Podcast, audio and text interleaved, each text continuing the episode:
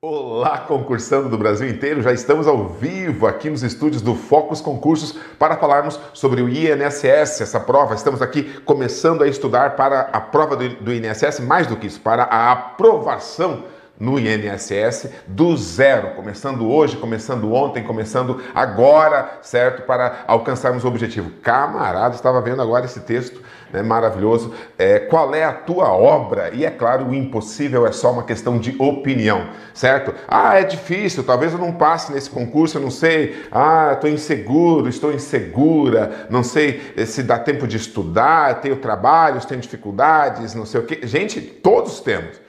Somos seres humanos. A nossa essência, a nossa base é cheia de dificuldades. A gente tem compromissos, tem contas a pagar, tem filhos a criar, tem parentes, pais a cuidar, tem as opiniões dos outros, temos nossas fraquezas, as nossas necessidades de alimentação, de proteção, de cuidado, de carinho e de amor. E é claro, a capacidade intelectiva e intelectual de aprendermos qualquer coisa, qualquer conhecimento, qualquer informação, certo? E é sobre isso que nós falamos aqui no Focus Concursos, sobre educação, aprendizado, né? Sobre o ato de aprimorar aquilo que você é, saltar de onde você está beleza? Sejam todos bem-vindos a esta tarde maravilhosa de sexta-feira, ao vivo e a cores. Aqui com o professor Douglas Zinski. Olha só, nós estamos analisando, espero que vocês tenham acompanhado a minha última live, na qual eu já comentei um pouco, fiz até uma alegoria sobre o que são as bancas, né? Como é que funciona o cérebro da banca, comparando com um casal que vai para um determinado encontro em um restaurante. Quem assistiu aquela live vai lembrar essa alegoria, não é mesmo? Então, o que, que acontece? Qual que é a lógica daquilo aí? É a tendência que nós temos de que quando uma, né, uma certa situação deu certo, quando ela agradou, né, nós temos uma tendência a repeti-la. Dessa forma, dá para você prever a partir das questões que caíram no último concurso, né, os temas, lógico, as mesmas questões jamais vão cair, mas os assuntos, os temas, né, alguns deles certamente eh, se repetirão nesta prova. E é por isso que nós estamos analisando a última prova do INSS, do SEBRASP, do CESP, aplicada em 2016 e também quero trazer vocês para provas mais recentes. E aí nós pegamos também do Tribunal de Contas do Distrito Federal a prova do ano passado, de 2021, dando uma atualizada e fazendo um cruzamento entre o que foi uma prova do INSS, do CESP, né? E o que foi, ou o que foram as últimas provas do CESP, as mais recentes, né, cronologicamente falando, de língua portuguesa e de redação oficial, para vermos, uh, né, no meio disso tudo, fazemos, darmos uma calibrada para entendermos o que está acontecendo, o que tende a ser cobrado nesta prova que nós faremos para o INSS. Certo? Você está preparado? O tempo está passando, o tempo está passando. O tempo está passando infinitamente, ele não para de passar. E logo, logo, logo você estará sentado com a prova na mão. E não tem mais. Eu quero voltar para o dia que estava, aquela bela sexta-feira de julho, em que eu assisti a live do professor Douglas lá no Focus Concursos. Né? Não, não, não haverá como retornar para este momento. No entanto, se você está agora neste momento aqui, de certa forma você retornou, ou está vivendo ele pela primeira vez, dá no mesmo. O importante é que estamos aqui. E já que estamos aqui, nós podemos estudar com antecipação para a prova que estará na sua mão. Entende? Então é o seguinte, eu estava analisando e percebendo que principalmente o, o Sebrasp e o CESP têm cobrado interpretação de texto. A base da prova, mais de 50% das questões, mais da metade, estão embasadas em interpretação de texto, certo? E a interpretação de texto, ela vai passar por alguns aspectos. Então quer dizer o seguinte, ó, vamos colocar aqui que a nossa banca, né, a banca CESP, atualmente prefere ser chamada de Sebrasp, não é mesmo? Ela, é, ela tem como uma tendência cobrar o que nós chamamos de interpretação de texto, não é mesmo? Interpretação e compreensão, obviamente, interpretação de texto, certo? Então o que, que acontece? Nessa interpretação de texto que eles tanto cobram, você vai ter que desenvolver algumas habilidades, certo? Então a habilidade de leitura, né? Leitura concentrada. Meu filho, minha filha, se você tem dificuldades de concentração, certo? É bom você comece a fazer yoga, alguma coisa, comece a jogar xadrez, comece a treinar a habilidade, porque quem lê sem estar concentrado tem uma tendência gigantesca a cometer erros em questões de interpretação de texto. Além disso, você tem que desenvolver a sua capacidade, a sua capacidade, certo, de inferência. Certo? Já vou comentar melhor cada um desses aspectos. A capacidade de inferência a partir do, da leitura do texto. Você também tem que entender a diferença entre o pressuposto, o pre, aquilo que é pressuposto no texto, né, e aquilo que é subentendido no texto, certo? A diferença entre pressuposto e subentendido no texto, certinho? As questões também podem bater nisso daí. Ah, além disso tudo, também podemos interpretar a capacidade de análise, né? Análise certo? É, do significado, signifi, significado, certo?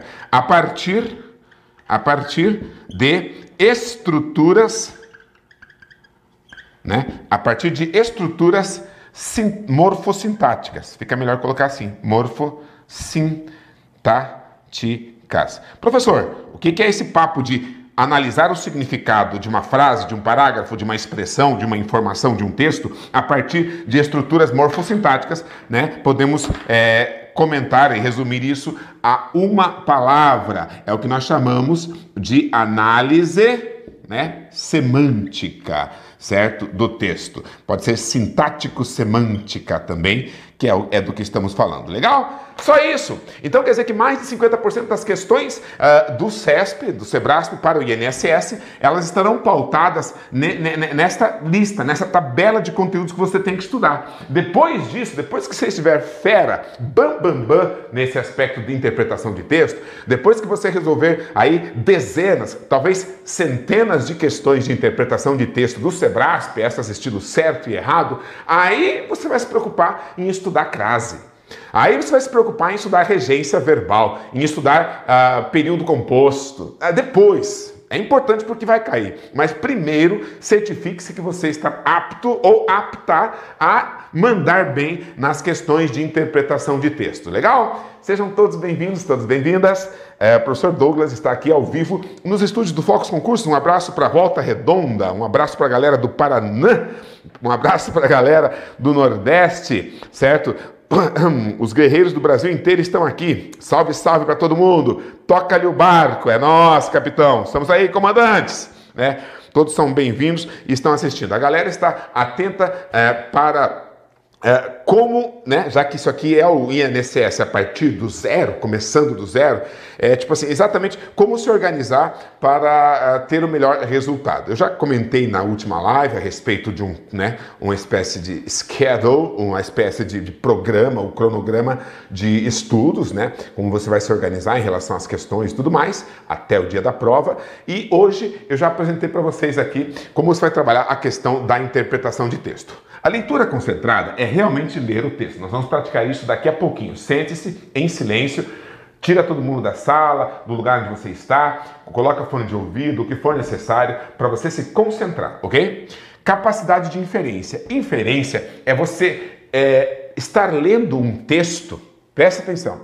Você está lendo um texto, assim como você me ouve agora, ou você assiste um podcast, né, aí no, em qualquer rede, e você começa a, enquanto a pessoa está lá falando as coisinhas dela, ou o texto está ali, né, sendo lido e dizendo as coisinhas dele, é, enquanto você está lendo aquilo, o seu cérebro começa, a partir daquilo que está no texto, a criar né, uma espécie de brainstorms, né, ou seja, você começa a criar uma espécie de, né, de insights né? Você começa a criar ideias que vão surgindo, que estão correlacionadas àquilo que está no texto ou na fala do podcast e que não é necessariamente aquilo que a pessoa está falando. Não é necessariamente aquilo que a pessoa está falando lá, certo? É diferente, é outra linha, mas está relacionado àquilo.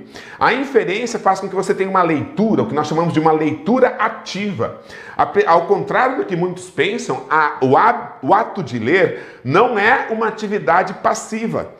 Não é assim, ah, eu escrevi, né? O escritor está ali numa atividade criativa e ativa. Agora o leitor só recebe, só pega, só bebe. Não, não é uma atividade passiva. A leitura é um exercício. Por isso mesmo, a prova disso, clara, é de que se você der a mesma obra, o mesmo texto para diferentes pessoas lerem, você terá diferentes interpretações e diferentes leituras, e diferentes absorções e diferentes, diferentes níveis de compreensão daquele texto. Isso significa que a leitura não dependeu apenas do texto, que foi criado uma vez só pelo mesmo autor, mas sim da, do contexto de recepção do texto, beleza? Portanto, leitura é algo ativo, né? Leitura deve ser algo ativo. Aí ela será uma leitura de verdade, uma verdadeira interação com a mente do produtor do texto.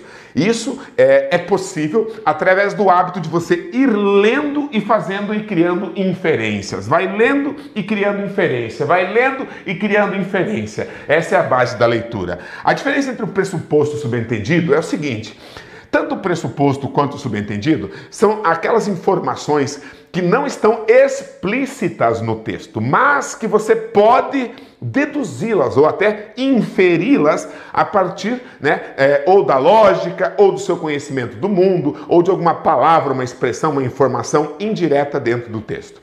Qual que é a diferença? O subentendido, ele não possui nenhuma referência textual, ele não possui nenhuma marca no texto que lhe garanta né, é, que aquela sua dedução seja verdadeira. Já o pressuposto, ele possui alguma marca, alguma demarcação, certo? É, no texto que pode comprovar que aquilo que você deduziu é verdadeiro. Veja bem, né? Esta semana, ó, um texto, o texto. Esta semana, num dia que não foi ontem, eu comi peixe. Esta semana, pega as informações. Num dia que não foi ontem, eu comi peixe. Legal? Certinho. Nossa, e agora? Ah, o que, que, está pressuposto nesse texto e o que, que está subentendido? Olha só que interessante. Está subentendido, certo? Que eu tenha comido peixe, por exemplo, é, é, na quinta-feira, não, dia que, ontem foi quinta, tá, eu tenha comido peixe na quarta. Pode ser, pode até ser, mas eu não tenho nenhuma prova no texto que garanta que é quarta. Ah, está subentendido que eu posso ter comido peixe na terça. Legal. Está subentendido que eu posso ter comido peixe no almoço, mas pode ter sido no jantar. Então, o que está subentendido é, é possível, mas não é 100% certo. Agora, o que, que é pressuposto? Se eu falo que esta semana, num dia que não foi ontem, eu comi peixe, o que, que eu tenho informações no texto que pode me dar certeza? Pode me dar a certeza de que ontem eu não comi peixe. Essa informação, ela não é uma dedução hipotética, algo que ficou subentendido no texto. Ela é um pressuposto. Ela é algo que se supõe, já que eu afirmei, o texto afirmou que num dia que não foi ontem, eu comi peixe. Preste atenção. Então pressupõe-se que ontem eu não comi. Você entendeu? Então você precisa de marcas textuais né, para você ter um pressuposto. Você precisa ter algum tipo de informação dentro do texto que comprove, que confirme, que se você quiser, tipo, entrar depois, né, com recurso contra a banca, você tem uma prova no texto daquilo que você está pensando.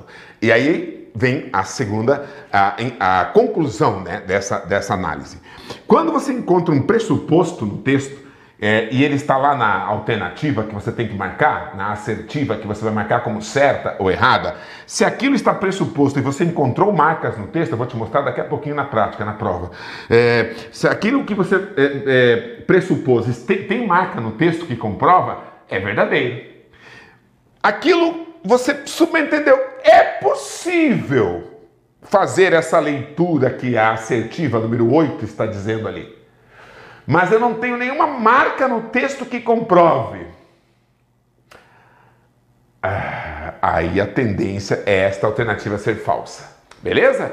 Então, quer dizer, pressuposto, estamos diante de uma alternativa verdadeira. A informação é subentendida, não podemos afirmar como verdadeira. Se é subentendida, pode até ser verdadeira, mas como eles perguntam ali no enunciado, de acordo com o texto, ou ainda a partir da leitura do texto, ou ainda de acordo com as informações constantes no texto acima, pode-se né, inferir que, e essa inferência ela terá, numa prova de concurso público, ela terá que se basear no pressuposto. No entanto, só para que você saiba, já que você é um intelectual linguístico e eu não dou aulas para quem não for, no mínimo, um aprendiz de intelectual linguístico, certo? Para você que assiste a minha aula, meu aprendiz de intelectualização linguística, saiba que ah, numa questão de concurso, você faz uma inferência que se baseia num pressuposto, ela estará correta. E num subentendido, nem sempre. No entanto, na vida linguística, na nossa vida fora do concurso, na nossa vida de leitores, de pessoas críticas que convivem num mundo maravilhoso em construção, ah, é possível fazer inferências a partir de algo que esteja subentendido no texto. Na vida, no dia a dia, isso é possível de se fazer. Agora, em concurso, eles precisam de uma prova material, não é mesmo? Vocês estudam direito também, né? Nós precisamos de uma prova material e é por isso que essa prova tem que estar no texto. Certinho? Entendeu? Essa malícia, né? Ah, oh, agora você está começando, né, do zero realmente a ter é, condições de interpretar melhor, com mais precisão, seus textos, inclusive as questões de direito que envolvem texto, qualquer disciplina, né, que envolva a necessidade de leitura e compreensão de um texto, você vai sempre seguir essa lógica de que você vai buscar pressupostos.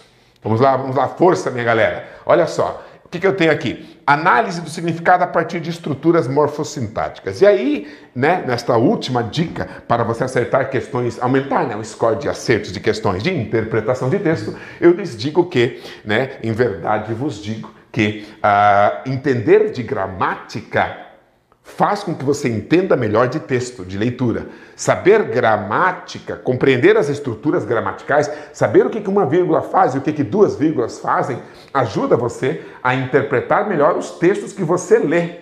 Por exemplo, seguindo aquele velho ditado do professor Douglas que uma vírgula separa, duas vírgulas isolam isso muda muito a interpretação de texto. Você conta vírgulas, um tem uma vírgula, ok? Então essa informação está separada dessa. Ou eu tenho duas vírgulas, quer dizer que esta informação que está dentro das duas vírgulas está isolada, mas as duas informações fora das duas vírgulas se conectam. E, e, aí as informações conectadas ou isoladas ou separadas, elas terão relações significativas diferentes, certo? Ou seja, uma simples noção de vírgula faz com que toda a população brasileira comece a ler um pouquinho melhor os textos e entender o que lê, né? que lindo isso! Então, olha só, é, galera, é, já entenderam essa lógica? Já entenderam, né? Então, vem comigo, o professor acompanha vocês. Vem para cá, o professor está apontando para vocês questões da prova de 2016 do INSS, tá bom? Esse texto que caiu na última prova, né? Do Sebrasp, era um texto do Machado de Assis, certo? É, e eu já respondi a questão 1, já respondi a 2, já respondi a 3, já respondi a 4, já respondi a 5 e já respondi a 6 na minha última live é, para o INSS. Então, né, para o pessoal que está acompanhando as lives sequencialmente do professor Douglas, eu quero dar continuidade a esse trabalho, avançarmos, a, apresentarmos novas questões, ampliarmos né, a, toda a, a possibilidade de aprendizado. Então vamos para a questão 7, esta que ainda não foi analisada, olha só. Ah, na linha 23, o termo introduzido pela preposição para exerce a função de complemento do verbo pedir. Tá? Ah, uma questão de gramática, essa é gramática pura, complemento de verbo, etc. Né? É preposição para, etc. e tal. Ah, questão de gramática, ela sempre vai nos exigir, gente, uma noção, assim, é, uma análise cuidadosa. Porque eles colocaram um monte de questões de interpretação de texto. Legal. A maioria das questões de interpretação de texto, elas estão aqui, ó, aqui, aqui e aqui.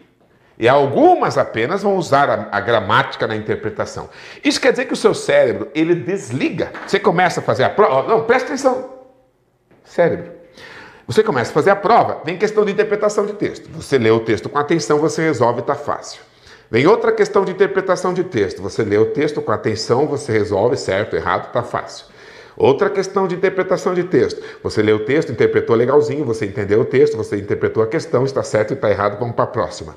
Outra questão de interpretação de texto, tá, tá, tá, tá, tá, tá. É muito baseado em leitura. E cá entre nós, depois que você pega o jeito, essas questões ficam fáceis, as de interpretação de texto.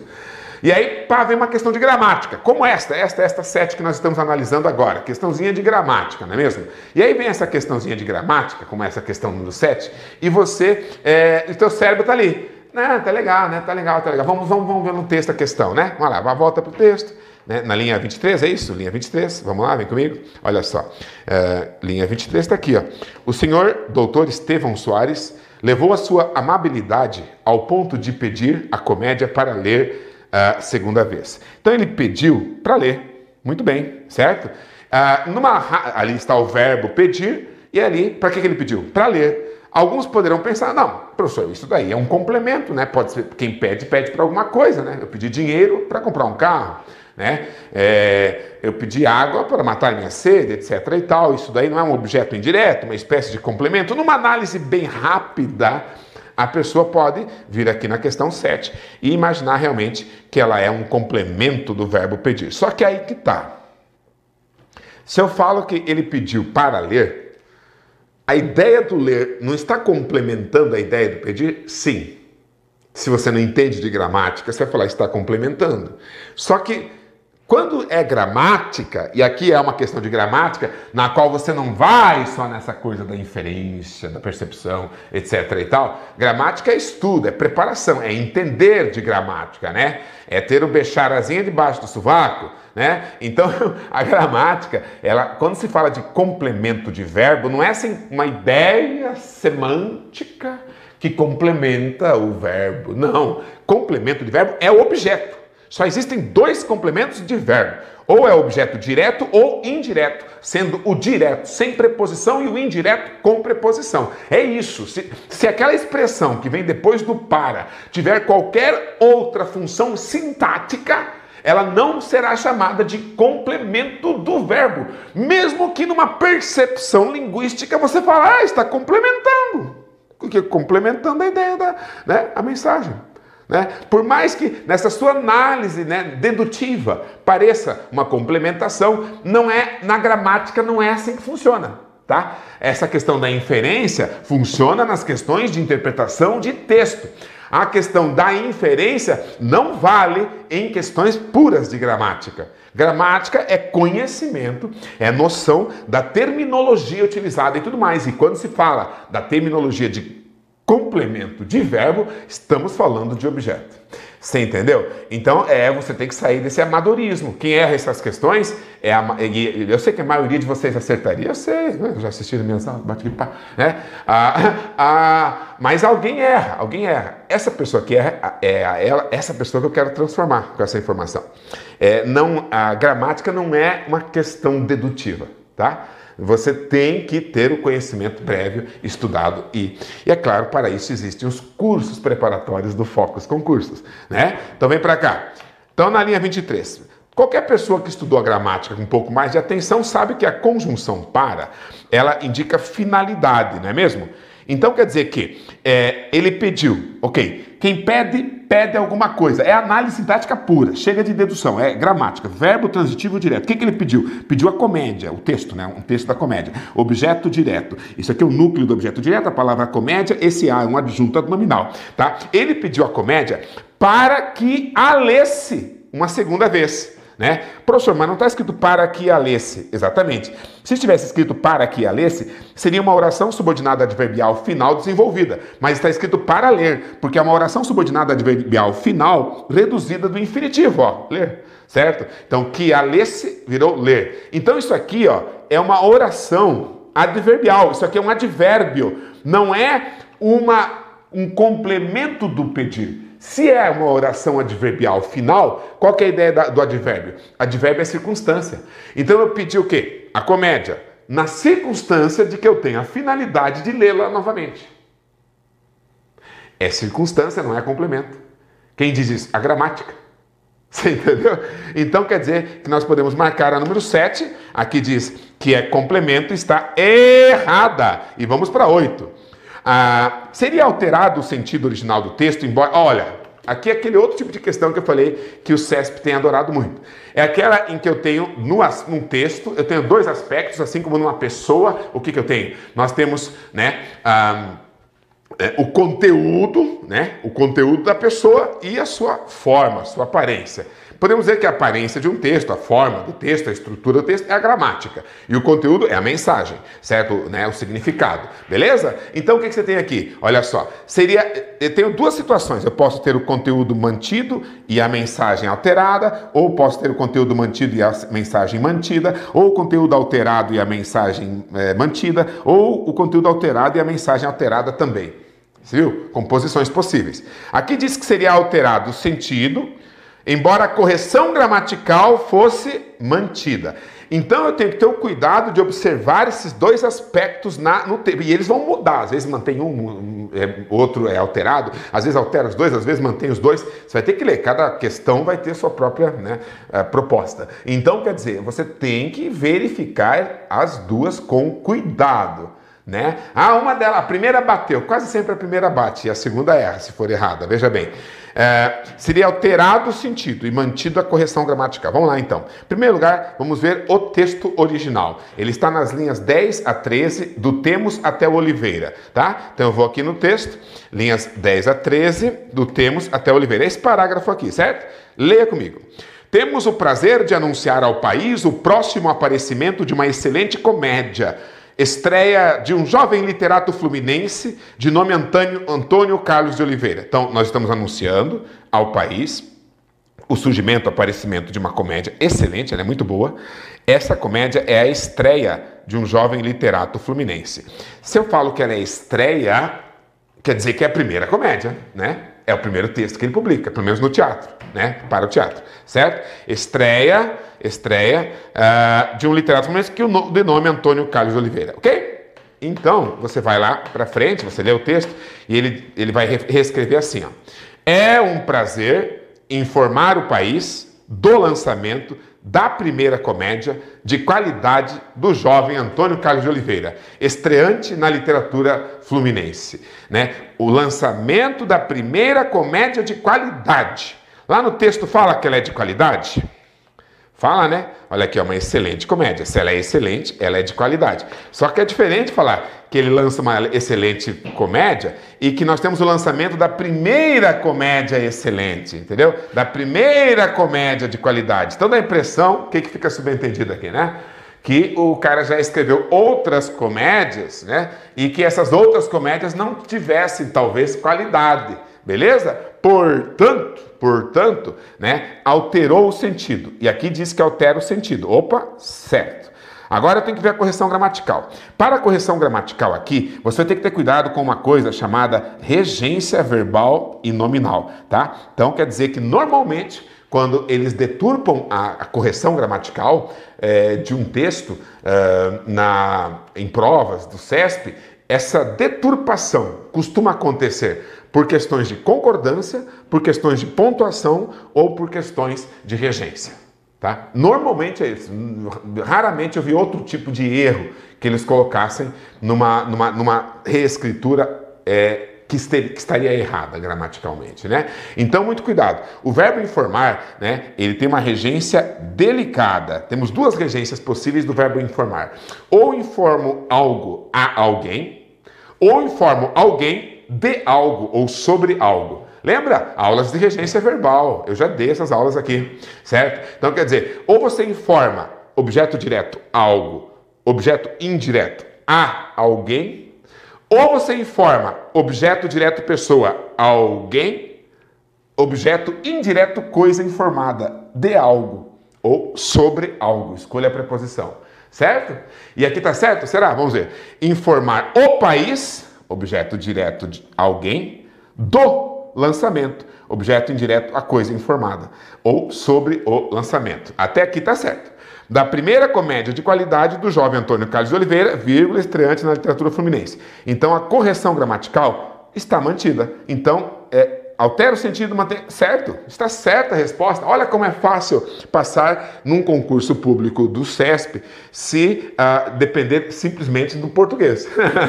certo? Eu não sei como é que vocês vão nas outras matérias, claro, não posso falar sobre elas. Mas é, no português eu creio que vocês percebam que é um pouco de usar a cacholinha, né?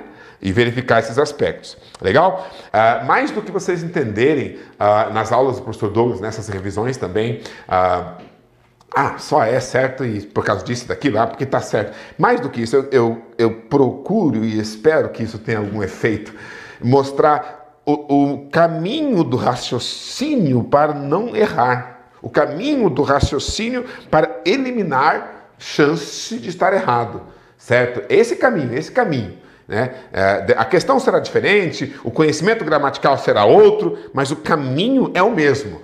É a atenção ao detalhe. Não é mesmo?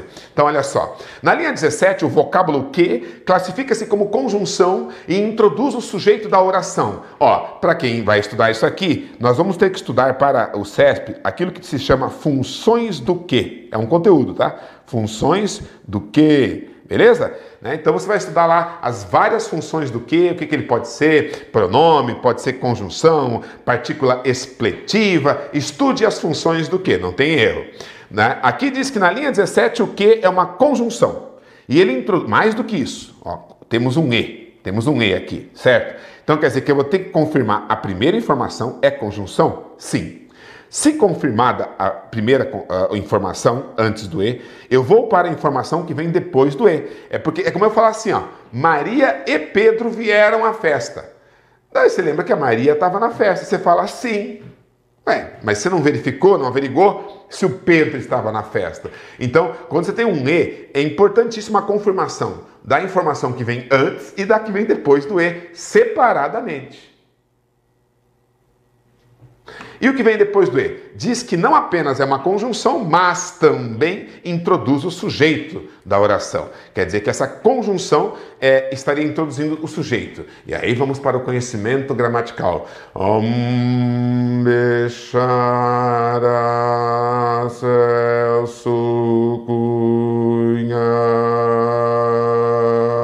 Hortolã. E aí Siqueira. Tá. Então, você vai puxando os gramáticos lá, os gurus da gramática, né, do presente e do passado. e aí eles vão dizendo para você que é o seguinte: se ali diz que o que introduz algo que é um sujeito, você vai pensar, bom, se ele é conjunção, ele introduz uma oração. Qual oração que pode ter função de sujeito? Hum, função que pode ter oração que pode ter função de sujeito é a oração subordinada substantiva subjetiva OSSS os. Então, se é uma oração subordinada substantiva subjetiva, função de sujeito, né? Ok, ok. Vamos, ver, vamos, vamos, só vamos verificar isso daí lá no texto, a partir do verbo consta-nos, né? Posso dizer que consta-nos é uma oração? Aqui diz que é o sujeito da oração consta-nos. Acontece que para ser uma oração tem que ter verbo, né? Ah, mas constar é verbo. Ok, então é uma oração, tá? Verifica tudo. Verifica tudo. Não é assim, ah, eu vou verificar um item, né? Não, verifica tudo, meu velho. Não, eu só vou verificar uma coisinha aqui. Não, verifica tudo. Imagine que você é um médico, a questão é o seu paciente e ele está sentindo dores. Não adianta você só tirar a febre do cara, ou somente medir a pressão, ou, é, ou somente, sei lá, fazer um, só um exame de sangue. Tem que ter mais coisa. Né? Testa tudo para você identificar o probleminha do seu, né, do seu cliente, essa pessoa amada que precisa, que te procurou, né, necessitada de um apoio. Né? Olha com atenção, cara. Eu sou a favor da humanização da relação entre o, o você ia falar humanização da medicina? Não, humanização da relação entre o concursando e as questões. Você entendeu a alegoria? Tá, o professor gosta de alegorias. Vem para cá, olha só. Então o que, que acontece? Linha 17, vem comigo, vamos ver o que da linha 17. Ficou fácil, ficou fácil. Ó, consta-nos que o autor, consta-nos, oração, que, o que da questão, o autor solicitado por seus numerosos, tem duas vírgulas. Você viu que tem uma vírgula aqui, outra vírgula aqui? Aí você lembra, você se lembra né, do Guru Douglas. Om Doug. E aí ele fala sempre: uma vírgula separa, duas vírgulas isolam. Uma vírgula, jovem Padawan. Look. O que? Você é meu pai? Não. Uma vírgula separa, duas vírgulas isolam.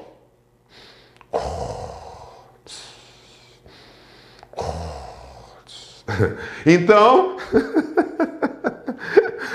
eu ia falar no estilo do mestre Yoda, mas vou parar porque vai confundir tudo se eu inverter isso aqui. Uma vírgula separa e duas vírgulas isolam. Ponto final. Se eu tenho aqui uma vírgula e aqui outra vírgula, isso aqui está isolando. Duas, né? Um mais um, dois, duas vírgulas isolam. Então você arrasa, risca isso aqui, risca, risca, isola. Isolar quer dizer colocar no oblivion. Isolar significa jogar para esquecimento. E aí conectar o que vinha antes da primeira vírgula e o que vem depois da segunda vírgula. Consta-nos consta que o autor leu há dias a comédia Tá? Beleza? Percebeu? Percebeu como o texto fica fácil de ler? Quando você segue né, as palavras do velho guru, uma vírgula separa, duas vírgulas isolam.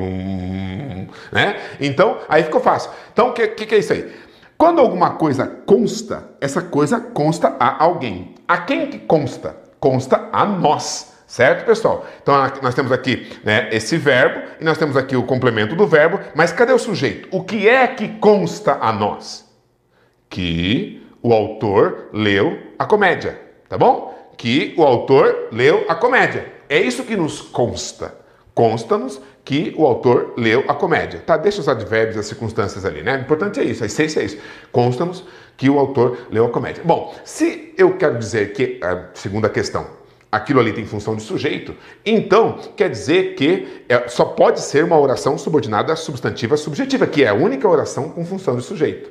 Se é uma oração subordinada substantiva subjetiva, ela tem que introduzir por um que que é uma conjunção integrante, como qualquer oração subordinada substantiva. Tem que introduzida, ser introduzida por um que que é conjunção integrante. Quando eu tenho uma conjunção integrante introduzindo uma oração subordinada substantiva, qualquer que seja, ela pode ser substituída por isso. Lembra? Gramática, aplicação do que você vem aprendendo há décadas. Isso. Eu posso trocar por isso? Consta-nos que o autor leu a comédia? Eu poderia falar: consta-nos isso. Isso o quê? Que o autor leu a comédia. Certo? Então isso aqui é realmente uma oração subordinada, substantiva, subjetiva, os. Então, beleza? Sendo uma os, nós podemos afirmar que isso aqui é uma conjunção integrante. Beleza? Tá? E é, o que, que seria o consta-nos? A oração principal. Legal? Num período composto por subordinação. Isso quer dizer o que, professor? Quer dizer que na linha 17, o vocábulo que classifica-se como uma conjunção, sim, conjunção integrante, e introduz o sujeito, sim, uma oração subordinada substantiva subjetiva, da oração consta-nos, sim, consta-nos é uma oração. Certo aqui, certo aqui, e certo aqui, e certo aqui. Você entendeu? Daí não tem erro. Ficou tudo certo aqui, certo aqui, certo aqui, certo aqui.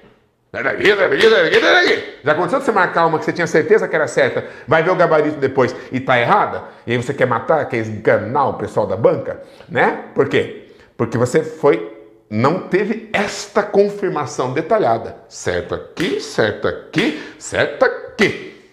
Você tem três afirmações gramaticais na, no enunciado, eu tenho que averiguar as três. Não existe uma é mais importante que a outra, porque basta que uma destas três informações gramaticais esteja incorreta para que a assertiva esteja incorreta. Capite? Então vem para cá. Questão 10. Opa, temos um novo texto aqui. Ah, hora da leitura, rei. Hey. Hora da leitura, rei. Hey. Vamos ler um texto, rou. Vamos ler um texto, rou. Vamos chegando, vamos chegando. O professor Douglas está aqui. Quem não conhece o professor Douglas sou eu mesmo. E eu sou assim mesmo, uh, no jeito de lecionar. Legal? Muito bem, muito bem, muito bem. Podemos continuar? Podemos sim. É isso aí. Estão prontas, crianças? Estamos, senhor capitão. Texto. Como é que é? Professor, então quer dizer que agora virão novas questões de interpretação de texto, porque acabou a bateria de questões de gramática do texto anterior. Então, primeiro é texto, interpretação e talvez mais um pouquinho de gramática? Sim, sim. Isso é CESP. Estrutura básica e repetitiva. Certo? Professor, então agora terei questões de interpretação de texto primeiro, para depois mais umas questões de gramática? Sim. Então quer dizer que eu tenho que desligar um pouco aquela coisa do, né, dos, dos gurus da gramática e voltar para essa parte aqui da inferência? Sim. E a inferência parte de uma leitura concentrada? Sim.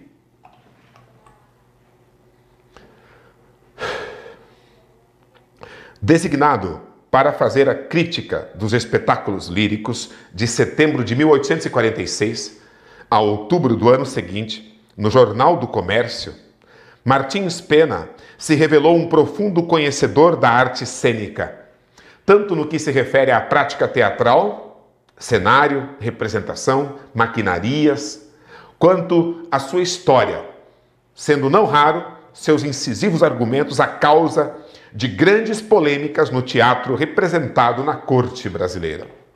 Estamos em 1846. Brasil recém ficou independente de Portugal em 22. Tá? Ainda não tínhamos proclamado a República, que seria em 89. Pensa um pouco de história.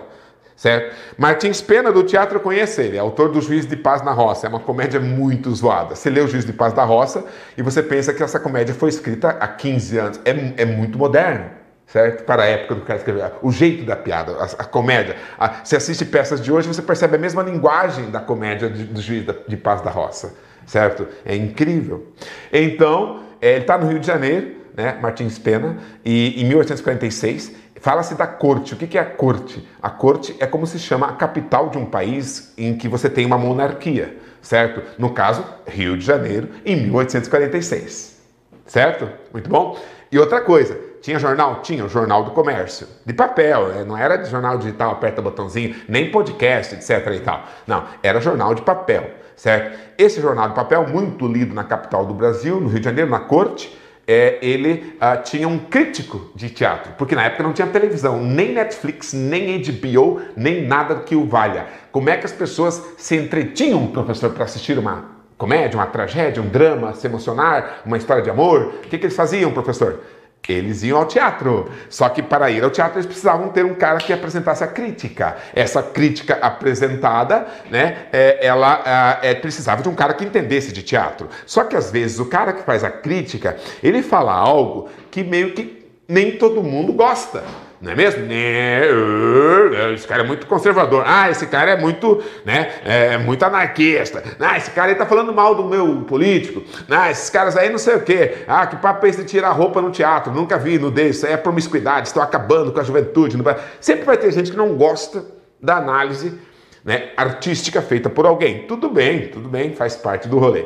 Então agora eu entendi o primeiro parágrafo. Professor, o que, que chama isso que o senhor acabou de fazer agora? É exatamente uma leitura ativa. É você ler e não só pegar aquele, ah, vou para o próximo parágrafo, isso aqui não me interessa, eu quero que isso aqui acabe, por quê? Porque eu não vou ser aprovado no INSS, eu só estou querendo ir para casa fazer cocô, etc. Não é. né? é, é o derrotismo né? de quem não, não quer encarar o rolê. Então, é uma experiência interessante. Então, uh, para, ler, compreende, absorve, próximo, concentre-se. Pena ganhou evidência como comediógrafo a partir de 1838, ano em que foi encenada sua peça O Juiz de Paz na Roça. Embora tenha produzido alguns dramas que lhe renderam duras críticas, ou seja, ele não é bom no drama, ele é bom na comédia. Destacou-se de fato pelas suas comédias e farsas, nas quais retratou a cultura e os costumes da sociedade do seu tempo. Nas suas obras, Pena buscou uma tomada de consciência de um momento da história de nosso país, que recém adquiria uma limitada independência, e tentou pensar criticamente nossa cultura, com as restrições que o contexto impunha ao trabalho intelectual, desvencilhando-se da tradição clássica, das comédias francesas, muito na moda na época, e do teatro lírico e do melodrama para criar uma nova comédia com traços muito pessoais, o que lhe garantiu sucesso imediato em seu tempo e um significado ímpar na história do teatro brasileiro. 10. Verifica-se uma contradição na argumentação do autor, uma vez que o sentido do trecho criar uma nova comédia com traços muito pessoais é incompatível com o sentido do trecho retratou a cultura e os costumes da sociedade do tempo. É incompatível, afirma a nossa assertiva. O que, que é incompatível? Uma ideia com a outra, certo, pessoal? Por exemplo, criar uma nova comédia com traços pessoais é incompatível com retratar a cultura é, e, e os costumes da sociedade. É impossível fazer uma coisa com a outra. O que, vocês acham? Hã? Então, galera, é impossível retratar a cultura e os costumes da sociedade do meu tempo e fazer isso de uma forma muito pessoal. Porque se eu sou pessoal, eu não, olhar, não vou olhar para o mundo que está ali fora. Se eu olhar para o mundo que está ali fora, a sociedade, eu não vou ser pessoal. Isso está errado. Por quê? Porque eu posso chamar três artistas aqui, né? Poetas que sejam, e eu quero que os três escrevam poemas a respeito da pátria, falando sobre o Brasil. E cada um deles poderá enaltecer o Brasil, e as características do Brasil, e os costumes do Brasil, e o povo do Brasil. E não é certo afirmar que cada um deles poderá fazê-lo de uma forma muito pessoal e diferente do outro, e diferente do outro, e os três alcançarem a ideia de falar do Brasil? É, isso é arte, é um preceito da arte que é possível, não é incompatível, é necessário que ao falar das coisas que eu, artista, quero falar, eu fale de um jeito muito pessoal. Na verdade, é o que os grandes artistas fazem, os pequenos são imitadores. Então, o que, que acontece? Olha só, está errado dizer que é incompatível. Palavra errada é incompatível. É compatível, necessário. Próxima. Depreende-se do texto que Martins Pena começou a fazer sucesso imediatamente após, aqui uma questão de tempo, começar a escrever para o jornal do Comércio. Você entendeu? Daí você vai ler o texto. Então, ele, ele, ele, ele começou a fazer sucesso após. Aí você pega e pensa em matemática. Ele fez a crítica de 46 até outubro do ano seguinte, que seria 47. E ele já era, ganhou evidência em 38. Então, 38 vem após 47. Mais.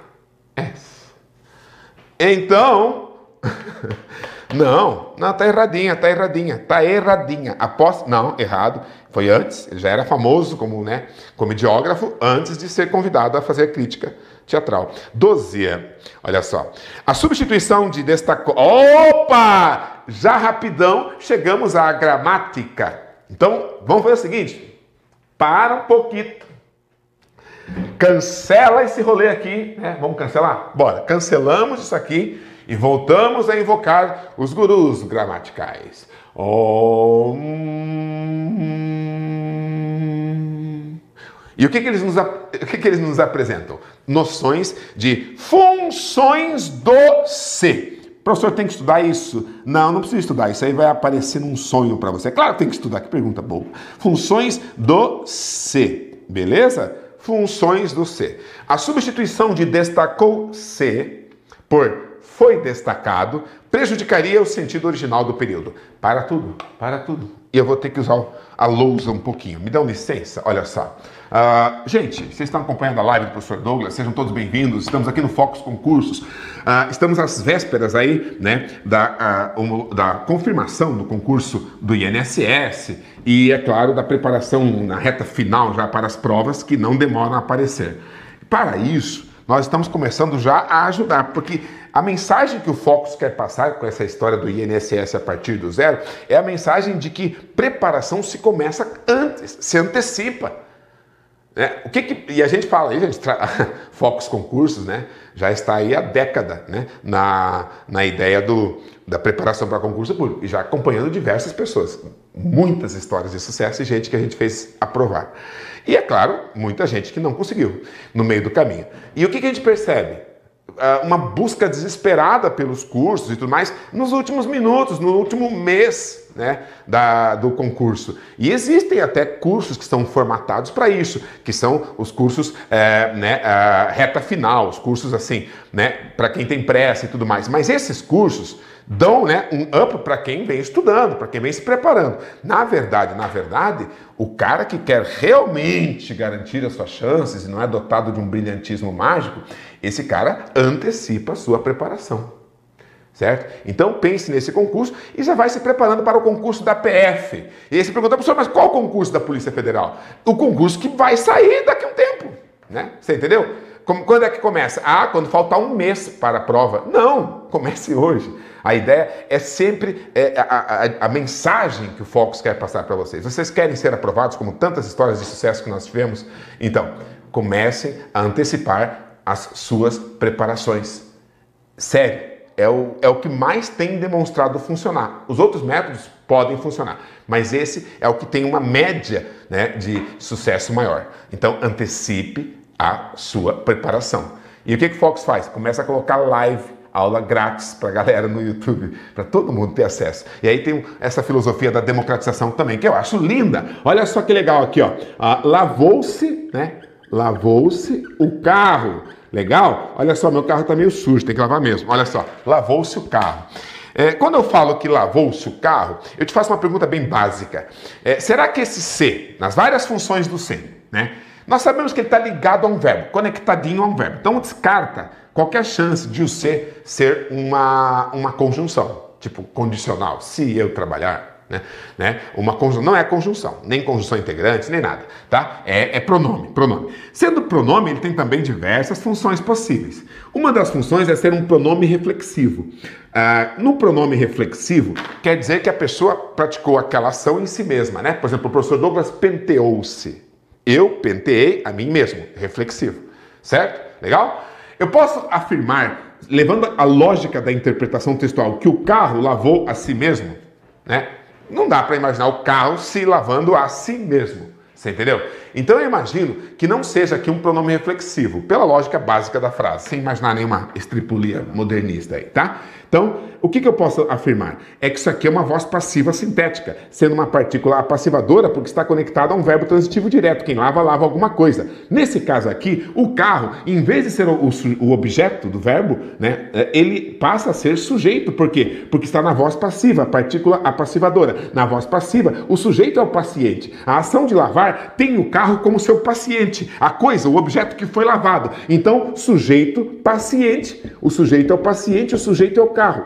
E se está na voz passiva, sintética ou analítica, eu posso passar para a voz uh, de uma para outra, da sintética para a analítica ou da analítica para a sintética. Então, nesse caso, eu posso falar que o carro, sujeito, né? O carro, mantendo suas funções, sujeito, paciente, né? Paciente. Como é que faz a, a, a voz passiva analítica? Ué, você precisa de uma locução verbal. Essa locução verbal é composta pelo verbo ser mais o particípio, o particípio do verbo principal, que é o verbo lavar. Como é que fica então? Verbo ser no mesmo tempo verbal e modo que está isso aqui. Eu lavei, tu lavaste, ele lavou, nós lavamos, vós lavastes, eles lavaram. Isso aqui é o pretérito perfeito do indicativo. O verbo ser no pretérito perfeito do indicativo, eu fui, tu foste, ele foi, nós fomos, vós fostes, eles foram. O carro foi.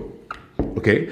E aí eu pego o verbo lavar e coloco no particípio e fica lavado. Então, legal, o carro foi lavado. Legal? Então, você percebeu aqui o negócio da voz passiva. E aí volta para a questão. A questão diz o seguinte: que falar destacou-se, né? É, e trocar por foi destacado prejudicaria o sentido original do texto. Ou seja, o que, que ele está dizendo com isso? O sentido dessa frase dessa são o mesmo ou não? Os, os sentidos dessas duas frases são os mesmos? Ó, lavou-se o carro o carro foi lavado. Tem o mesmo sentido, não há prejuízo. Pode usar esta, pode usar esta, você está passando a mesma mensagem. O carro foi lavado, lavou-se o carro, né? A porta foi trancada, trancou-se a porta. Beleza? OK. Então, se é voz passiva, eu posso trocar este por este sem prejuízo. Agora, se este C tem outra função, aí haveria prejuízo. Beleza? Uma coisa importante é você perceber que nós não temos nessa frase o agente, percebeu? Não dá para dizer quem é que lavou o carro, nem nesta nem nesta. Não temos o agente da passiva, certo? Vem para cá. A linha 11. Ó. Uh, Embora tenha produzido alguns dramas que lhe renderam duras críticas, destacou-se, de fato, pelas suas comédias e farsas. Quem é que se destacou pelas suas comédias? Martim, Martins Pena. Martins Pena destacou-se. Professor Douglas destacou-se pelas suas aulas. Ó, professor Douglas destacou-se. Quem é que destacou o professor Douglas? Ele mesmo. Ele, ele mesmo destacou a quem? A si mesmo. Ó, o professor Douglas se destacou. Eu me destaquei. Assim como eu me penteei. Então quer dizer que esse C do destacou-se é um C pronome reflexivo. Você entendeu? Ele, ele destacou a si mesmo. Quando eu posso trocar por esse a si mesmo. Né? Martins Pena destacou a si mesmo pelas suas comédias. Você entendeu?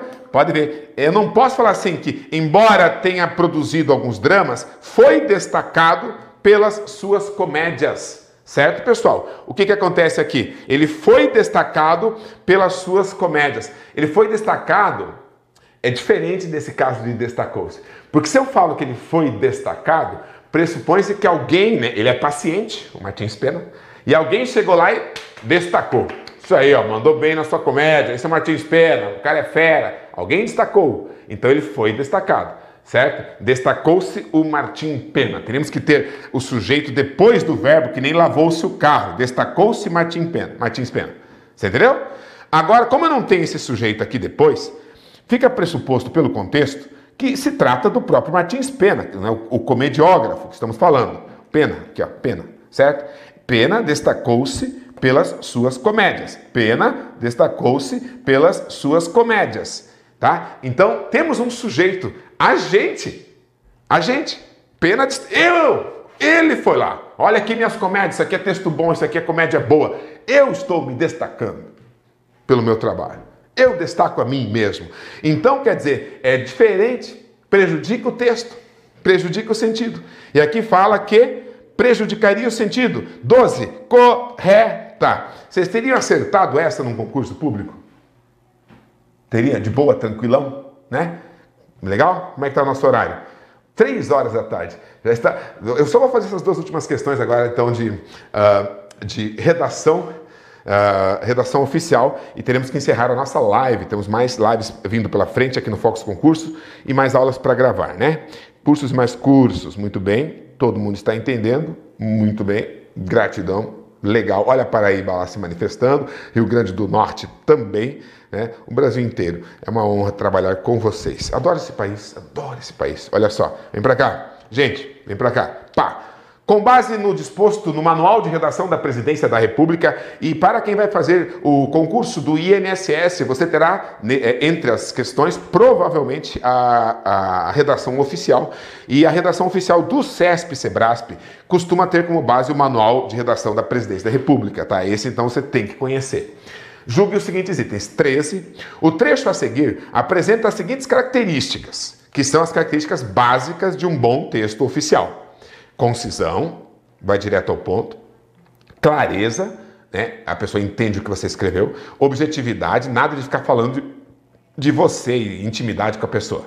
Formalidade, né? um texto formal, seguir os, as formatações, sendo adequado para constituir parte de um memorando a ser enviado à autoridade com hierarquia igual ou inferior à do signatário. E aqui está o texto.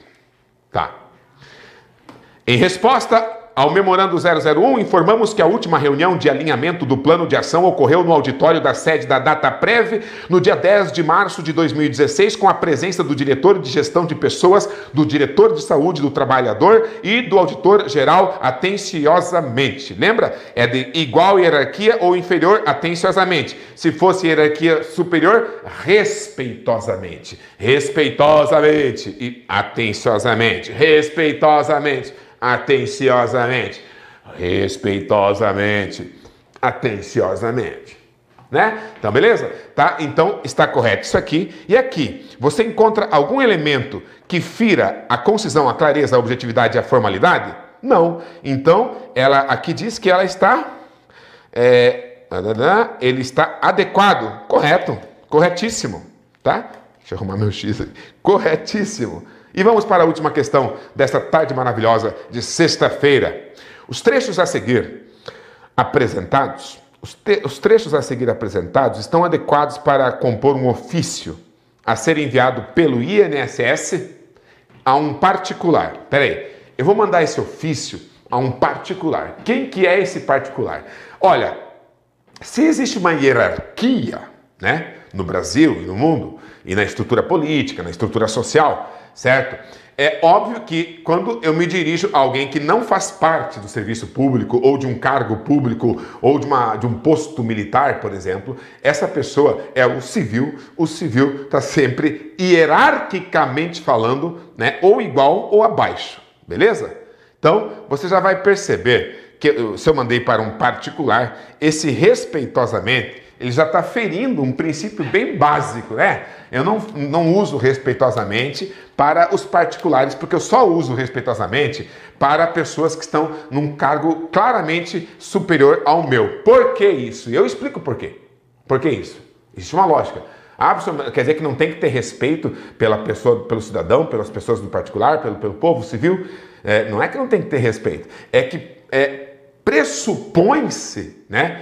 Que uma pessoa que esteja num cargo superior ao seu, ela batalhou para chegar lá. Imagina um juiz de direito, um governador, um ministro, são pessoas que têm muito mérito para estar lá. Então, é um decoro que você deve manter para essas pessoas, respeitosamente.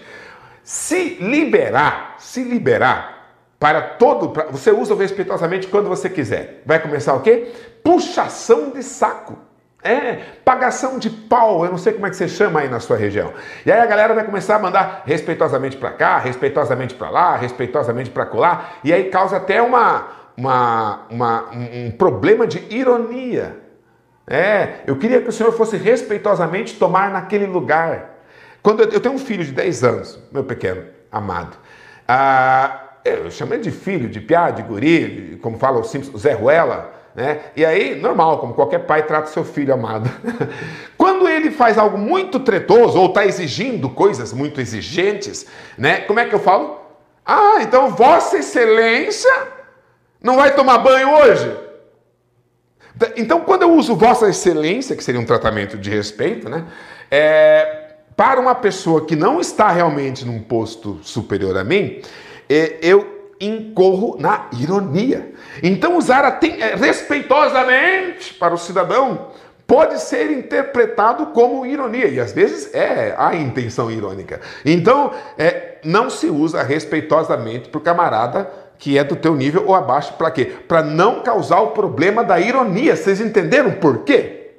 E aí, o que eu faço? Atenciosamente. Ah, atenciosamente, valeu aí. Prestei atenção no que você disse, na tua demanda aí, tá resolvido, beleza? Atenciosamente, valeu, filhão. Atenciosamente aí, resolve essa parada, tamo junto, né? Então, atenciosamente, né, ele neutraliza e o atenciosamente, não, né, ele não tá muito, não, é, não fica tão evidente a possível ironia, o possível sarcasmo, sacou? Simples assim. Então, olha só, é uma questão de lógica. Né? Foram pessoas lógicas e inteligentes que criaram o manual de redação da presidência da República. Professores, professores, como eu ou muitos outros bons que tem por aí. A data está aqui, ó, Brasília, vírgula, né? O numeral não tem o zero, não é 02, é 2. Ah, por extenso o mês, tá certo? Se fosse primeiro, colocaria em ordinal, né? Com bolinha, primeiro, né? De fevereiro de 2016, o ano, tá certo? Ao digníssimo. Ah, ah, e, ah, temos outro problema. O respeitosamente aqui está errado e o digníssimo também está proibido. É apenas ao Senhor, tá? Senhor e senhora. Se for plural, senhores. Tá bom? O digníssimo, aquele DD maiúsculo, né? Estão proibidos porque também podem gerar treta. Por quê? Porque é um país de treta.